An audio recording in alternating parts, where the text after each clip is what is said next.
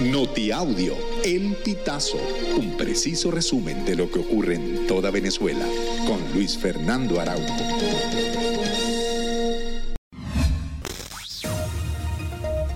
Amigos, bienvenidos a una nueva emisión del Notiaudio El Pitazo. A continuación, las informaciones más destacadas. El director del Cuerpo de Investigaciones Científicas Penales y Criminalísticas, Douglas Rico, anunció que reanudarán las labores de patrullaje durante la noche en el área metropolitana de Caracas. Hemos implementado nuevamente lo que es el patrullaje vehicular en horas nocturnas.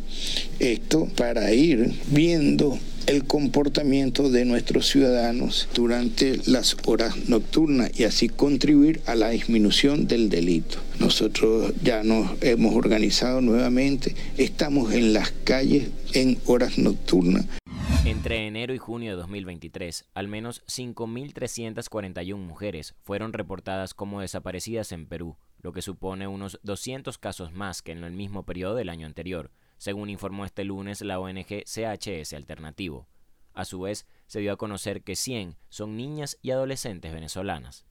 La cifra de desaparecidas supone el 59.7% del total de casos registrados en los primeros seis meses del año, cuando las autoridades recibieron un total de 8.937 reportes de personas desaparecidas. La organización consideró llamativo que entre las personas reportadas como extraviadas, al menos 100 fueran niñas y adolescentes de nacionalidad venezolana. Lenín Parra, biólogo y coordinador del Centro de Estudios Ambientales de la Universidad Bolivariana de Venezuela en el área Zulia y coordinador de la Fundación por el Lago de Maracaibo, conversó con el Pitazo sobre cómo el tema turístico se ha visto disminuido en gran magnitud por este problema. El biólogo destacó la paralización de las actividades e informó que ya van seis semanas detenidos. Por su parte, Luis Atencio, de Solo Aventura, afirmó que ve lejana la recuperación total del lago de Maracaibo. Resalta que hay mucho desconocimiento en torno a este tema, pues esto no solo afecta al turismo y a la pesca, sino que también a los pueblos y zonas adyacentes a las orillas del lago. El exdirector de Finanzas de Electricidad de Caracas, una filial de PDVSA, Luis Carlos de León, transfirió 18 millones de dólares que había acumulado en Suiza para reducir su pena, según el acuerdo que alcanzó con los fiscales de Texas en Estados Unidos. De León abrió una cuenta en Credit Suisse en 2011 y allí habría logrado consignar activos cercanos a los 20 millones de dólares, el exfuncionario admitió en 2018 ante una corte de Estados Unidos haber participado en una trama destinada al cobro de sobornos y lavado de dinero.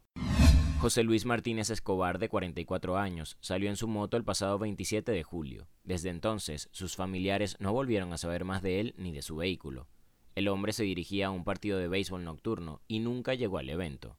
Luego de 11 días desde la desaparición, sus seres queridos cerraron la autopista San Cristóbal La Fría para exigir a las autoridades respuestas sobre el caso.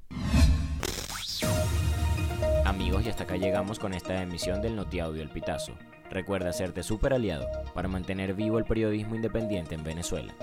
Narró para ustedes Luis Fernando Araujo.